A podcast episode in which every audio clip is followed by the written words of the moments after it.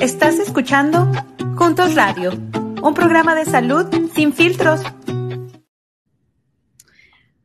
Muy buenas tardes. Tengan todos ustedes aquí nos, nos, escuchan y nos ven a través de nuestras redes sociales. Mi nombre es Mariana Hildred. Yo soy la coordinadora de comunicaciones en Juntos, Centro para Mejorar la Salud Latina en el Centro Médico de la Universidad de Kansas.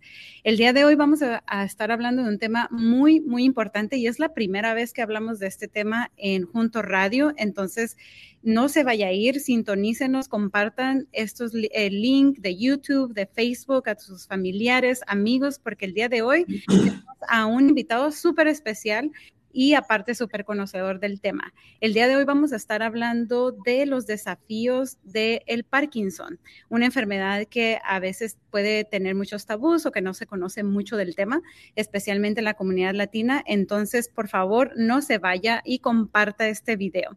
Antes de empezar nuestro programa el día de hoy, quiero mandarles un saludo a todas las personas de Tennessee, porque nuestro invitado es de por allá. Entonces, probablemente algunas este, personas se vayan a conectar desde Tennessee. Nosotros estamos aquí en Kansas y les mandamos un saludo y un caluroso abrazo que, y digo caluroso porque ya empezó más o menos el verano en estos lados y, y ahorita el doctor, nuestro invitado, nos va a hablar un poquito de, de, dónde está él, pero aquí en Kansas City por fin ya salió el sol, ya se está poniendo calientito, estábamos con un clima súper frío, entonces estamos muy contentos de, de ya poder tener el sol.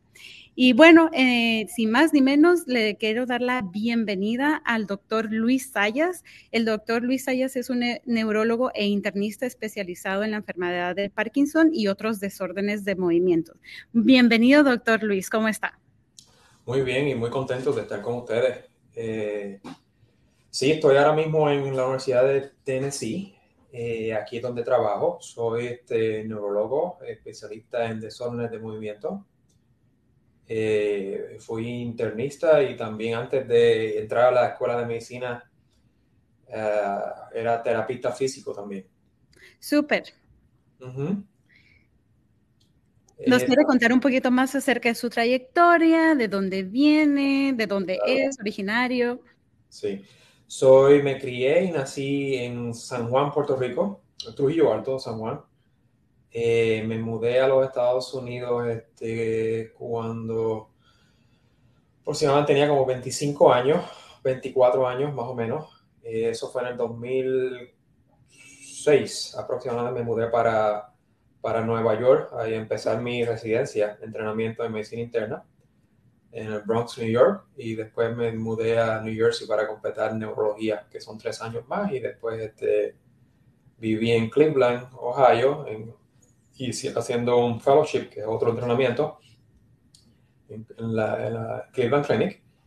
Y después este, eh, hice mi entrenamiento de, de desorden de movimiento o del Parkinson en la Universidad de Nebraska. Viví en Illinois por muchos años, en el centro de Illinois, por ocho años, y me mudé a, a aquí, a este lugar muy, muy bello, eh, lleno de montañas, eh, hace casi tres años. Estoy muy feliz aquí con mi familia. Súper, que, que, bueno, y también sabemos ahí un secretito de, bueno, no secreto, ¿verdad? Pero algo muy personal de usted que le gusta uh, correr y que además es amante de los perros. Ah, eso es verdad, sí. Tengo un, un perro, un German Shepherd, bastante grande, pesa como 20, 120 libras. Oh, wow. El running partner, el que, uh -huh. me, que me está conmigo siempre corriendo. Y tengo otro mezclado que lo cogí del, del shelter, eh, que he mezclado eh, labrador con, con, con, Australian Cattle Dog. Yo no sé cómo se dice eso en español, pero, sí. pero son bien, bien, bien hiperactivos. Wow, no, y son, son perros súper grandes aparte, pero super, supongo que son muy buenos para correr. Oh, sí, claro que sí. claro, porque luego se crían, ¿no? Para, para correr, para estar en la pradera. Sí, y todo. Bueno, muchas gracias, doctor, por compartir ese, ese aspecto de usted muy personal. Este, nos encanta conocer eh, cosas personales de nuestros invitados, así que le agradecemos mucho que haya compartido eso. Y pues bueno, sin más ni menos, vamos a empezar con el tema del día de hoy, que es Parkinson. Y bueno, em, le pusimos navegando los desafíos, ¿no? Porque hay muchas cosas que, que las personas con Parkinson o que apenas... Eh, síntomas y que vamos a hablar un poco de eso, este, tienen que navegar, ¿no? Y bueno, este, ah, para empezar con, el tema de hoy, doctor, ¿nos podría explicar cómo ah, reconocer la enfermedad del Parkinson? ¿Qué síntomas se pueden indicar que se tiene esta enfermedad? Bueno, e, esto es bien importante porque el problema que tenemos, especialmente en la comunidad hispana, es que no sabemos identificar cuando una persona tiene Parkinson y cuándo sospechar. Y eso es bien importante, porque hay muchas personas que se creen que es, empiezan a tener unos síntomas y es porque solamente porque se están envejeciendo y no le dan la importancia necesaria. Y por eso es bien importante que podamos, podemos identificar. Eh, hay ciertos síntomas que son no motores, que son eh, que cuando tú los tienes y tienes muchos de ellos a la vez, tienes que empezar a preocuparte y buscar ayuda, buscar a un médico especialista o un profesional especialista en desorden de movimiento, que normalmente es un neurólogo. Eh, por ejemplo, el primero es la disminución del olfato. ¿okay? Y no estamos hablando de cuando te da un resfriado, y tú sabes cuando te da un resfriado, eh, que te sientes este, con la nariz congestionada, que no puedes este, oler bien. No, estamos hablando de algo constante constante. Eso es bien común como, como un síntoma premotor que le da a los pacientes del, Parkinson. Normalmente un 80% de los pacientes tienen problemas con, la, con, la, con el olfato, con la disminución del olfato. Y muchos años antes de empezar a padecer de, de, de, de los problemas motores, de los temblores, de la rigidez, que después vamos a hablar de eso. Otro problema que tú puedes ver también muchas veces, años antes de empezar los, los síntomas motores, es que si tu compañero o tu compañera empieza a decirte que tú estás soñando y cuando tú sueñas estás tirando golpes, eh, estás pateando, estás gritando, estás lo que, lo que llamamos en inglés acting out, ah, actuando durante el sueño.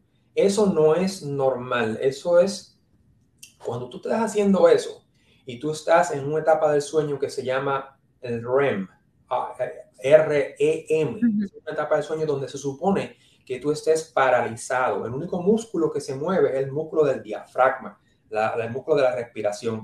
si tú estás moviendo, te, dando puños y, y, patadas, hablando, teniendo una pesadilla, eso no es normal y eso está asociado.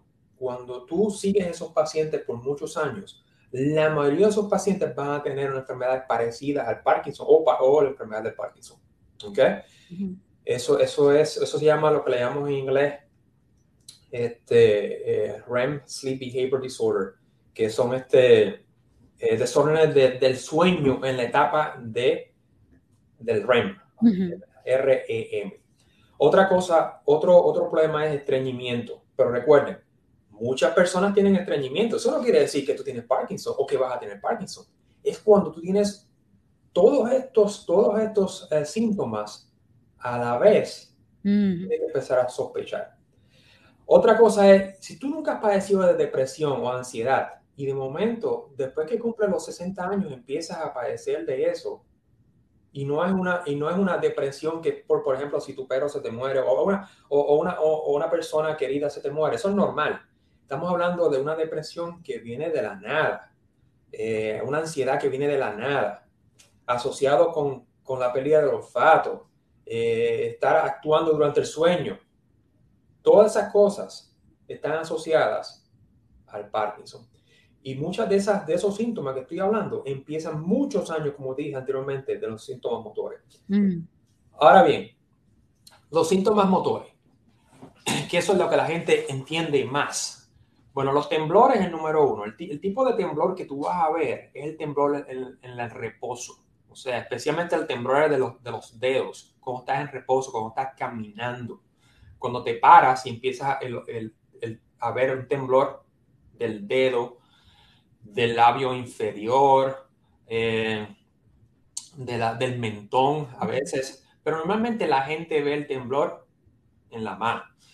Muchas veces, por ejemplo, ah, un dato curioso, a veces cuando yo voy eh, al, al aeropuerto y estoy esperando por un avión, eh, que es rara a la vez, y me pongo a observar a la gente caminando, y tú te das cuenta, tú te das cuenta muchas veces que vas a ver, porque tú ves mucha gente caminando, caminando, y yo estoy mirando, pero disimuladamente, lógicamente, ¿verdad? Y vas a ver gente caminando y, el, con un lado, con, con, el, con, con una disminución del, del, movimiento del brazo y con un temblor. Vas a ver cosas anormales y muchas, muchas de esas personas ni saben lo más seguro que tienen Parkinson. ¿okay? Eso tú lo observas. Ahora bien, hablamos de los temblores, hablamos de la escritura. Si tú te das cuenta, normalmente cuando tú envejeces, tu escritura, la manera que tú escribes va cambiando. Eso es normal, pero cuando es drástico y cuando especialmente cuando se está poniendo bien pequeña, mm. esa grande y la letra se está poniendo pequeña, eso no es normal. Eso es indicativo de que tienes un problema con los movimientos. Y lo más seguro es que tenga lo que llamamos eh, bradiquinesia, que es eh, eh, movimientos lentos. ¿Okay? Cuando la voz está baja, pacientes de Parkinson, con los años la voz se le pone como que más bajita. Y es difícil de entenderlos porque hablan muy bajito. Entonces tienes que decirle que hablen alto, alto, alto, alto, porque si no, no, no puedes escuchar bien. Otra cosa es las expresiones faciales, las expresiones faciales. Imagínense, vean, una foto de Mohamed Ali cuando estaba boxeando en su tiempo y vean una foto de Mohamed Ali antes de los primeros últimos años de, morir para que vean la diferencia de lo que estoy hablando.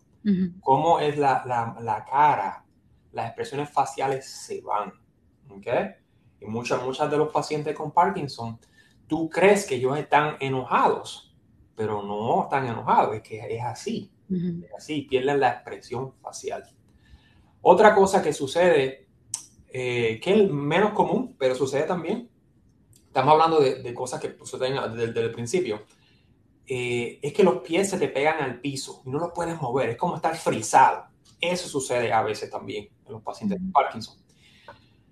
También dolor, del, dolor al hombro, el movimiento, cuando mueves, cuando tienes un balanceo asimétrico del movimiento. Normalmente cuando uno camina, uno mueve los hombros. Uh -huh. pacientes que hay una disminución del movimiento del hombro y, en el, brazo malo, en el brazo que está con más problemas. Y ese normalmente, pero no siempre, es el brazo que tienes el, el temblor, que se mete de los dedos, esos son síntomas motores. Y eso básicamente, lo, esos son los seis síntomas motores, como dije anteriormente, que tienes que estar chequeando. Temblores, la escritura, la voz, la expresión facial, eh, el, balanceo del, asimétrico del, del, brazo. Esos son los síntomas que tienen que estar pendientes y tienen que chequear. Y si tienen alguno de esos síntomas, tienen que ver a un neurólogo y preferiblemente un neurólogo especialista en desorden de movimiento.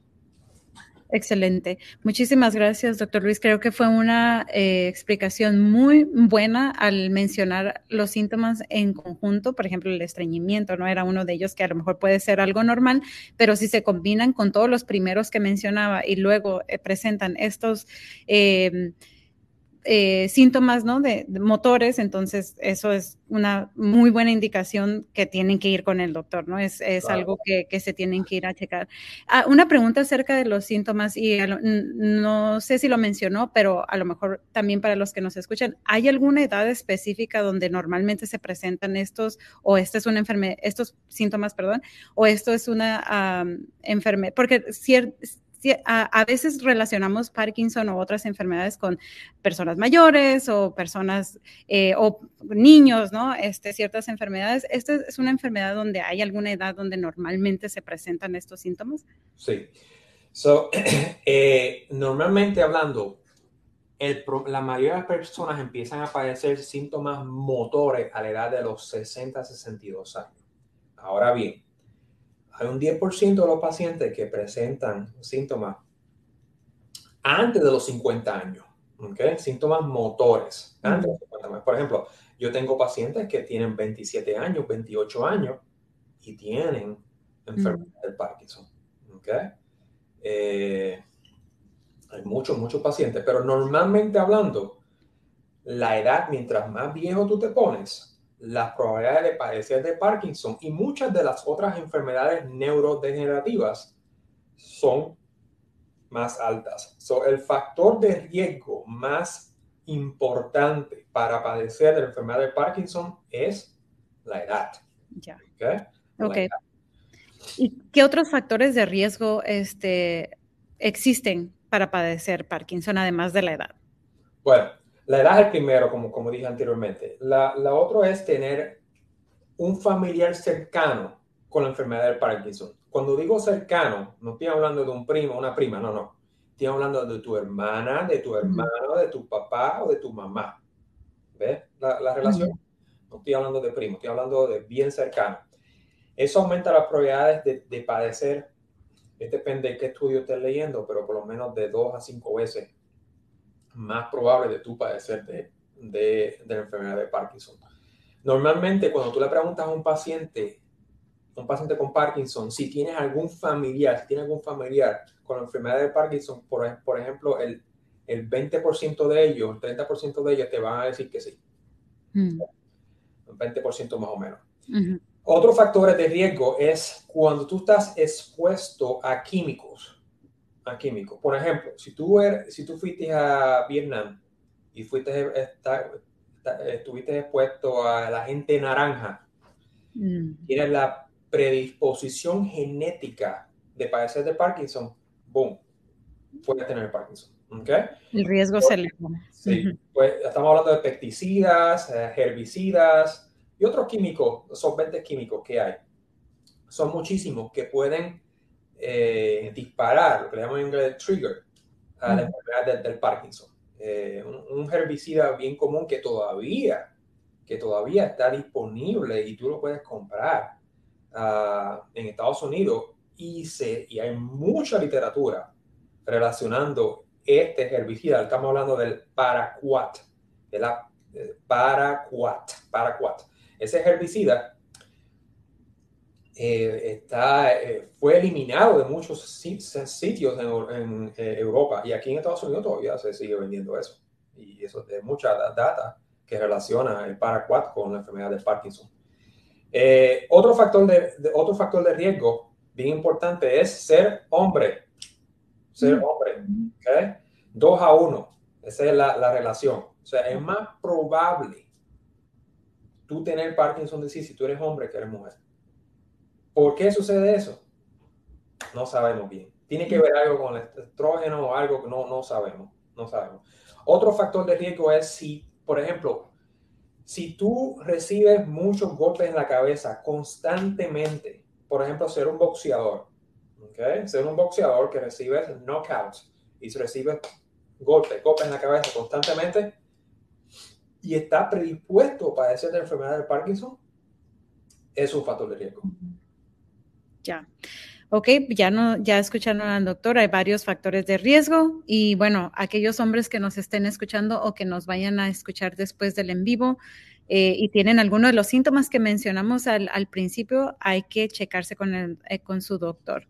Y hablando de estas partes como de factores de riesgo, ¿qué tan común es el Parkinson en la población latina?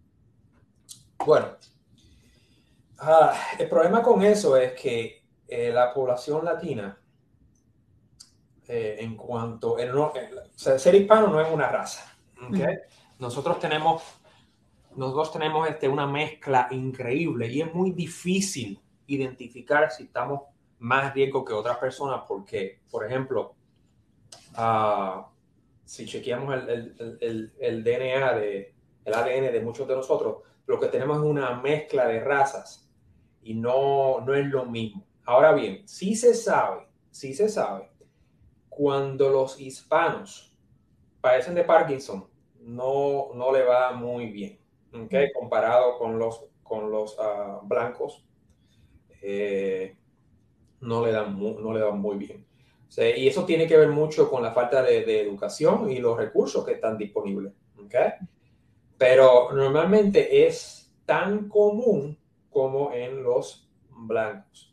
O sea, en la enfermedad de Parkinson, si tú ves la literatura, es menos común en los, en los uh, africanos y en los asiáticos.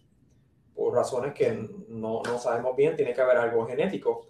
Pero como en, lo, en los hispanos, uh, tienes que tener mucho cuidado con la interpretación de los estudios, porque es la mezcla que existe.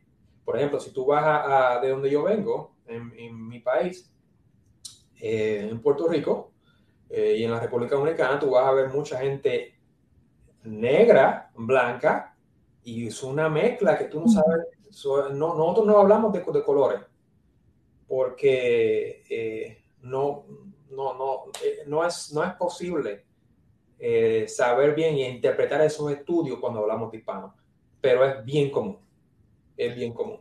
Y por cierto, déjame decirle, si ustedes saben cuál es el trastorno neurológico que más rápido está creciendo, no es Alzheimer, es el Parkinson disease, es la enfermedad de Parkinson. Eh, y, y, y, esto es un problema grandísimo y se espera que esto siga, siga, siga aumentando, siga aumentando. ¿Y a qué se debe eso? ¿Hay alguna explicación que se sepa o también son cosas que no todavía se sabe, no se sabe bien? Uh, como, si tú me preguntas a mí, ¿qué es lo que, es la, qué es lo que causa el Parkinson? Bueno, ahora mismo no sabemos, no sabemos bien. Tenemos una idea y la idea es que es una combinación de factores genéticos, ¿ok? Y, y unos factores ambientales. Estar predispuesto, como dije anteriormente, a los pesticidas, insecticidas. Eh, tú sabes, es una combinación genética con una predisposición genética con, eh, con factores ambientales. Claro. Y, y, eso es lo que está pasando. Uh -huh. Wow, sí, bueno, esos, esos son datos muy, muy importantes que hay que saber. Y bueno, hay muchas de las enfermedades ahora que se relacionan ¿no? con, con, el ambiente, como mencionaban, ¿no? los pesticidas, la manera en la que comemos, la manera donde trabajamos, etcétera. Entonces hay que prestar mucha atención en eso. Y bueno, siempre invitamos a, a quienes nos escuchan que siempre que tengan una duda, siempre que tengan algo, especialmente después de escuchar síntomas, ¿no? De alguna enfermedad, que consulten con su médico. Y sobre todo, usted lo mencionó, doctor, esta es una enfermedad donde un factor de riesgo es ser hombre y en nuestra comunidad los hombres son los que más batallamos para que vayan y se hagan sus chequeos anuales o que sí. vayan al doctor. Entonces, sí, claro. Entonces, bueno, usted bien lo sabe. Entonces, siempre invitamos a las personas que nos están escuchando que siempre consulten con su médico y que si tienen en su familia a hombres que son testarudos y que no van al doctor o que ya les pasó algo y dicen, ah, todo está bien y siguen trabajando, ¿no? En, y siguen este, trabajando en ambientes donde... pueden ¿no? estar trabajando con estos pesticidas, pues hay que invitarlos a que vayan con el doctor.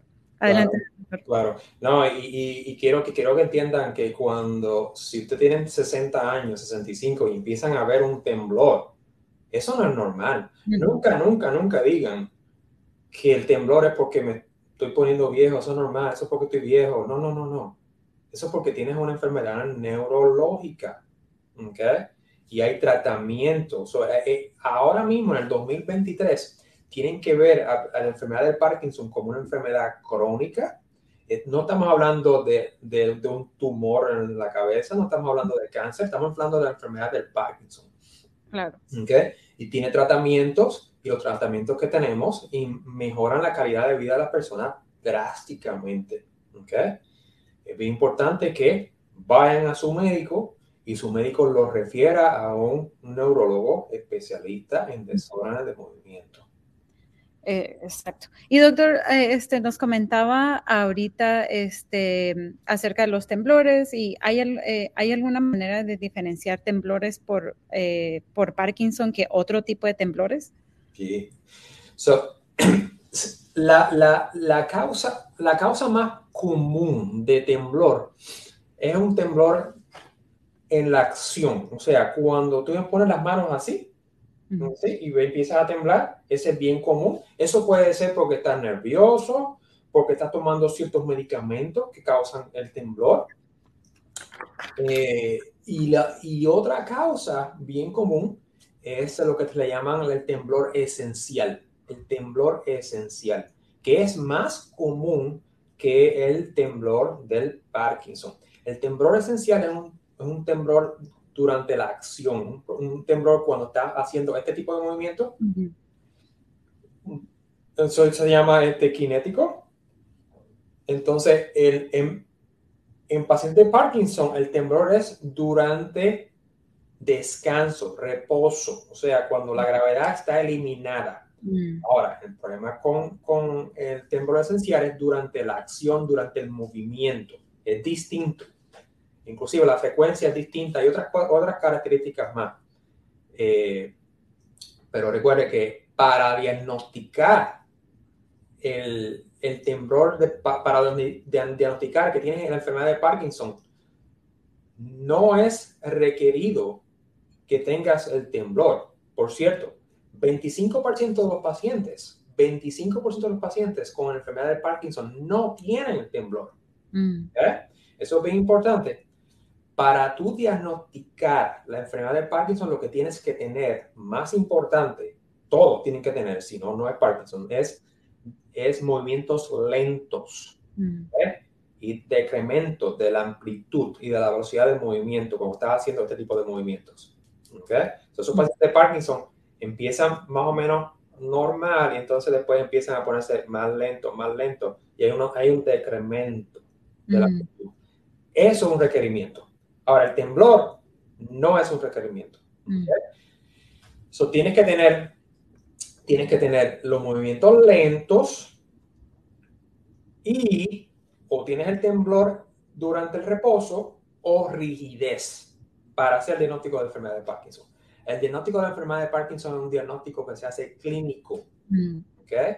No, tú no necesitas, tú no necesitas una, una radiografía del cerebro, lo que llamamos una resonancia magnética o, lo que le llamamos un DAS scan, o ahora hacemos biopsia también, es, eh, biopsia de la piel. Eh, no, es un diagnóstico clínico.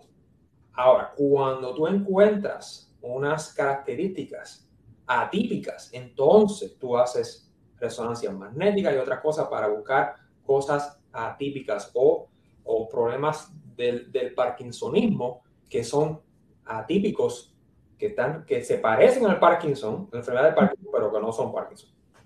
Ya. Bueno, entonces primero se hace un diagnóstico clínico y luego se hace estos eh, scans o la resonancia magnética para... Si es necesario. Si es necesario. Y bueno, ya una vez diagnosticado el Parkinson, y hace un momento también nos hablaba un poquito de que existen tratamientos. Entonces, ¿cuáles son esos tratamientos? ¿Cómo se trata el Parkinson una vez ya diagnosticado? Bueno, el primer tratamiento, y es el más importante, el más importante. Y por cierto, no hay que esperar para, para tener el diagnóstico para empezar esto. Es ejercicio. Mm. Y no es el ejercicio que mucha gente dice, oh, pero yo hago ejercicio, yo camino del baño al cuarto y del cuarto al baño, ese es mi ejercicio. No, no, estamos hablando de ejercicio de verdad, estamos hablando de ejercicios donde tú te sales de la zona de confort. Eh, alta intensidad o intensidad moderada o alta intensidad, porque si haces una intensidad leve, eso no va a funcionar, ¿ok? Y tiene que ser ejercicio constante, o sea, quiere decir que tú no, tú empiezas a hacer ejercicios por esta semana y dejas la otra semana sin hacer ejercicio, eso no funciona tampoco, ¿ok? Tienes que tener constancia, tienes que seguir haciéndolo. Ese es el, es el tratamiento principal. Y esa es la única. Si tú me preguntas, ¿qué podríamos hacer para disminuir el progreso de esta enfermedad? Porque pues, recuerden que es una enfermedad progresiva, una enfermedad neurodegenerativa, que significa que es progresiva. Entonces, no hay medicamentos para parar o detener esta enfermedad. No hay, no existe todavía. ¿okay? No existe todavía. Lo único que tenemos fe que, y yo creo que lo que le llamamos en inglés slow down, disminuye la, el progreso es tener un programa de ejercicio intensivo. ¿okay? Tenemos data que eso funciona en, en, animales. ¿okay? En humanos todavía no lo podemos probar, pero yo realmente creo en eso. ¿okay? Realmente creo en eso y creo que cuando tú haces ejercicio, creas unas nuevas conexiones en el cerebro y el cerebro empieza a compensar y tú mejoras. Y, y eso tú lo, puedes, tú lo puedes comprobar. Tú empezando a tener un, programa de ejercicio y vas a ver cómo tú mejoras, cómo tus movimientos mejoran. ¿okay? Y no necesitas tener Parkinson para ver esa mejoría. ¿okay? Número uno, el tratamiento. Número uno es ejercicio. Eso es número uno. ¿okay?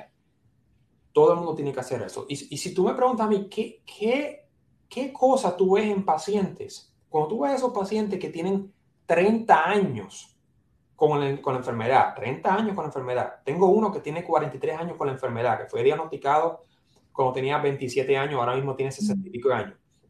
Todos esos pacientes que están todavía caminando y, estando bastante bien, eh, tienen una cosa en común. Todos ellos están haciendo ejercicio. Todos ellos están haciendo ejercicio, pero ejercicio de verdad. ¿Qué tipo de ejercicio? Lo que te guste lo que te guste, que puedas hacerlo y te salgas del área de confort. ¿okay? Eh, no, tienes que push yourself, tienes que hacerlo y, esa es la mejor manera. Si, yo, si, si tengo Parkinson, yo hubiera estado caminando rápido o corriendo, si mis rodillas me lo, me lo permiten, nadando, haciendo boxing, uh, boxeo. Hay un, una, hay un tipo de boxeo que uno hace cuando tiene Parkinson y es tremendo, es muy, muy, muy, muy bueno y la gente le encanta, la gente le encanta. Eh, y estuviera también haciendo bicicleta. ¿okay? Eso soy yo, pero cada quien hace su deporte que hay gente que, que siempre ha jugado golf, pues yo les digo, ahora hay que jugar más golf. ¿okay? Pero eso es importante. Now, eh, ahora si hablamos de, lo, de los medicamentos, si todos los pacientes de Parkinson van a tener, van a llegar al punto de utilizar medicamentos. Cuando la función, cuando tus actividades diarias, diarias se ven afectadas, es cuando tú realmente necesitas empezar medicamento. Y el medicamento que normalmente empezamos y el más potente es lo que le llamamos la levodopa. levodopa. ¿Okay? Eso básicamente es dándole, eh, buscando la manera de aumentar la dopamina. Dopamina es lo que está disminuido en el cerebro um, cuando tienes Parkinson. Entonces, no te podemos dar dopamina porque la dopamina no penetra el cerebro. ¿okay? Mm. Y, entonces hay que buscar la manera de dártela. Entonces le damos lo que le llamamos livodopa y le damos con otro medicamento que se llama la carbidopa para, para poder este, ayudar a la penetración de ese medicamento al cerebro y que no te den la náusea. Mm. es bien común con ese medicamento, pero ese es el mejor medicamento que tenemos disponible todavía ah, después de casi 50 años con ese medicamento. Eh, es lo mejor que tenemos disponible todavía. ¿Okay? Hay otros medicamentos más que podemos utilizar, pero la mayoría de las veces eso es lo que yo empiezo y eso es lo que, lo que normalmente un especialista en desorden de movimiento va a empezar cuando tu función está afectada. Es empezar la livodopa. Súper, muchísimas gracias, doctor. Hay una eh, pregunta que nos hicieron anteriormente de, la audiencia y si existen algunas opciones quirúrgicas en el tratamiento de la enfermedad de Parkinson. Claro que sí. Y, en los últimos dos años, tres años, la tecnología sigue, sigue, sigue mejorando y tenemos muchos este, eh, dispositivos que utilizamos. Lo que estamos hablando de lo que llamamos eh, em, la estimulación profunda del cerebro. En inglés se le llama Deep Brain Stimulation.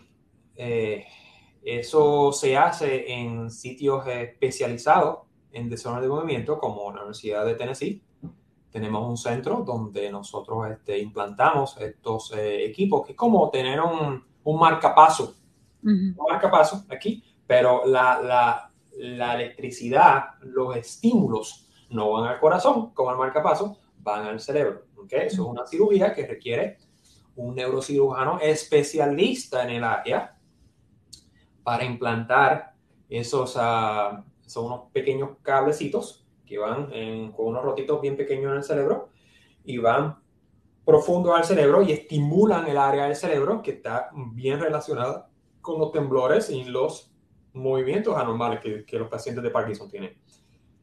Y mejora la calidad de vida significativamente. Eh, significa, significativamente. ¿Cuándo uno lo hace? Bueno, uno lo hace después de los cuatro años. Tiene que tener por lo menos cuatro años con la enfermedad para pensar en esto. ¿Ok? O por lo menos en el 2023. Eh, no sé si esas cosas van a cambiar, si después se va a hacer eh, antes, pero ahora mismo, para tú ser un candidato de lo que le llamamos el Deep Brain Stimulation o la estimulación profunda del cerebro, tienes que tener al menos cuatro años con la enfermedad. Y normalmente uno espera que tengas eh, fluctuaciones motoras, como por ejemplo eh, los efectos de la medicina se están yendo muy rápido, o tienes lo que llamamos a eh, disquinesias, que son movimientos como cuando tú ves a Michael J. Fox en la televisión que se mueve así, pues eso, eso también, eh, cuando ves a un paciente así, eso es una indicación para hacer la cirugía. ¿okay? Hay otro tipo de cirugía también que mucha gente no le llama cirugía, pero en realidad es una cirugía, es lo que le llamamos el, un MRI, una resonancia magnética eh, ultra, con ultrasonido. Es un ultrasonido. Ultrasonido. Básicamente es poner tu cabeza como en un microondas, básicamente. No, no, no quiero que se asusten con eso, pero es bien sofisticado, es bien sofisticado y básicamente lo que calienta una área del cerebro, eh, la misma área que nosotros estimulamos cuando ponemos el cablecito, eh, pero aquí no hay cirugía, nadie va a abrir tu cabeza, nadie va a hacer, eh, nadie va a hacer una incisión, todo es externo. Mm. Eso sí, te afeitan la cabeza, la en la cabeza. Pero eh, también está aprobado por la FDA, por sus siglas en inglés, y, hay muchos pacientes que están eh, sometiéndose a, ese, tratamiento relativamente nuevo, pero no es nuevo, porque ah, eh, eso se está haciendo por muchos años en, Europa. pero ahora se está haciendo más frecuente ahora aquí en Estados Unidos. Pero esos son los dos procedimientos quirúrgicos que tenemos ahora mismo. Ok. Muy bien, muchas gracias por compartir esa información. Y bueno, ya estamos casi llegando al final de nuestro programa. De hecho, nos pasamos unos minutos, pero este tema es buenísimo. Y de hecho, hay otra pregunta de la audiencia uh, de Peggy. Dice, para una persona de 90 años, ¿qué ejercicios o actividades me recomienda? Claro, sí. so, la edad no es un factor eh, importante en eso es que, cuál es tu función ahora mismo. Okay? Porque yo, yo tengo pacientes que tienen 40 años y, no se pueden ni, ni mover. Mm. Okay? No, no es el número, es cuál es tu condición física. Y yo le puedo dar un ejemplo. Hay una señora que tiene 105 años y es corredora. Okay? Se, me olvidó, se me olvidó el nombre de ella, pero eso está en la internet. Y esa señora se mueve eh, bueno, pero normalmente hablando, lo primero que si, si, puedes, si puedes caminar, caminar es lo, más importante, porque es más fácil, es bien fácil, no tienes que pagar nada, solamente lo que tienes que tener unos buenos zapatos, ¿okay? cómodo, y salir a caminar. ¿okay? Asegúrate que estés caminando en un sitio donde no hayan boquetes, hoyos y que no puedas tropezar, porque lo peor que le puede pasar a una persona a los 90 años es tener una caída y tener una fractura de la cadera. Eso es lo peor que puede pasar. O sea, siempre tienes que prevenir y las caídas se previenen. ¿Ok? So, trata de caminar. Tú puedes empezar inclusive con cinco minutos caminando. Entonces, cinco minutos. Cinco minutos. Y cada semana aumenta progresivamente cinco minutos. ¿Ok? Hasta que llegues hasta media hora. Media hora caminando. Y lo haces un día sí y un día no. Un día sí y un día no. Esa es la manera más fácil y de, empezar a hacer ejercicio. Y todo el mundo tiene e, esa disponibilidad porque lo que tiene que hacer es abrir la puerta de tu casa y caminar. Caminar, lo más fácil. Ahora, la cosa se pone más complicada después, pero tú puedes empezar con eso. Súper, muchísimas gracias. Y tenemos otra pregunta de Héctor, pero creo que esta ya la había mencionado. Igual hay que hacerles un recordatorio. ¿Qué actividades físicas o deportivas son recomendables para las personas que ya tienen Parkinson? Cualquier cosa que te guste hacer. Por ejemplo, si tú eres una persona que jugaba mucho golf, ¿okay? y, yo digo golf porque eso siempre mm, lo hace la gente de aquí, ah, um, pero yo no juego golf, yo no sé ni, ni cómo ni cómo coger un palo de eso. No, no, no tengo idea. Pero cualquier cosa, cualquier cosa que te guste hacer, pero que lo hagas, ¿ok? Que lo hagas. Eh, como si me preguntan a mí qué yo haría, yo estuviera caminando, caminando a una velocidad rápida. Uh, y, si, y, si, y si me da el Parkinson cuando tengo 70 años y todavía puedo correr, voy a estar corriendo. ¿Ok? Voy a estar corriendo. Eh, voy a estar haciendo boxeo también, porque me gusta. Eh, y posiblemente, y, y, si, y si de casualidad mis coyunturas, mis articulaciones, tengo mucha artritis y no puedo caminar bien porque me duelen, entonces estuviera nadando, estuviera en una piscina eh, haciendo ejercicios acuáticos. Que los pacientes que tienen mucha artritis, artritis, y cuando caminan le duelen las rodillas, las caderas, saquen la gravedad de la ecuación y váyanse a una piscina. Si tienen la facilidad a una piscina. En otras palabras, cualquier ejercicio que les guste y que puedan hacerlo constantemente, eso, eso es la parte importante. Excelente. Muchísimas gracias, doctor. Y gracias a Peggy y a Héctor por hacer sus preguntas en vivo.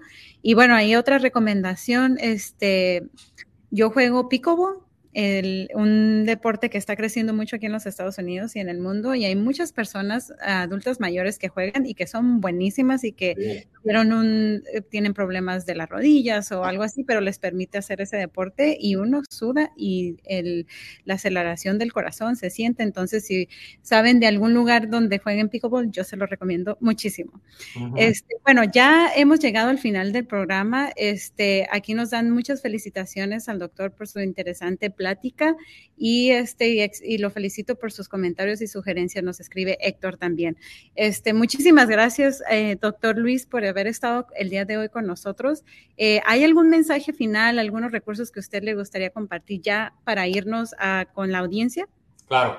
Mira, si quieren saber más del Parkinson, yo tengo un, un YouTube, uh, un canal de YouTube que tiene mucha, mucha información. Lo que tienen que poner, vayan a YouTube, pongan mi nombre y van a ver mucha información de desorden de movimiento, específicamente de la enfermedad de Parkinson.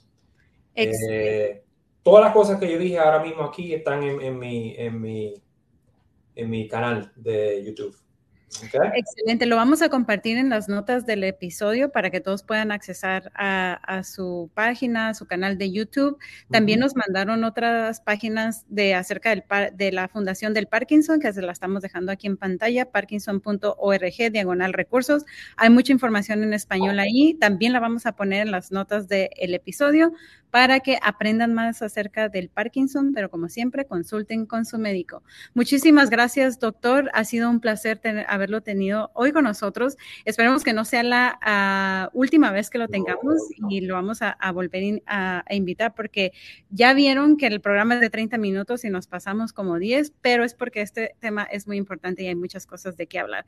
Le agradecemos mucho su tiempo, doctor, y muchas gracias a todos los que nos escucharon el día de hoy. Eh, no olviden en seguirnos en nuestras redes sociales como Juntos Centro para Mejorar la Salud Latina.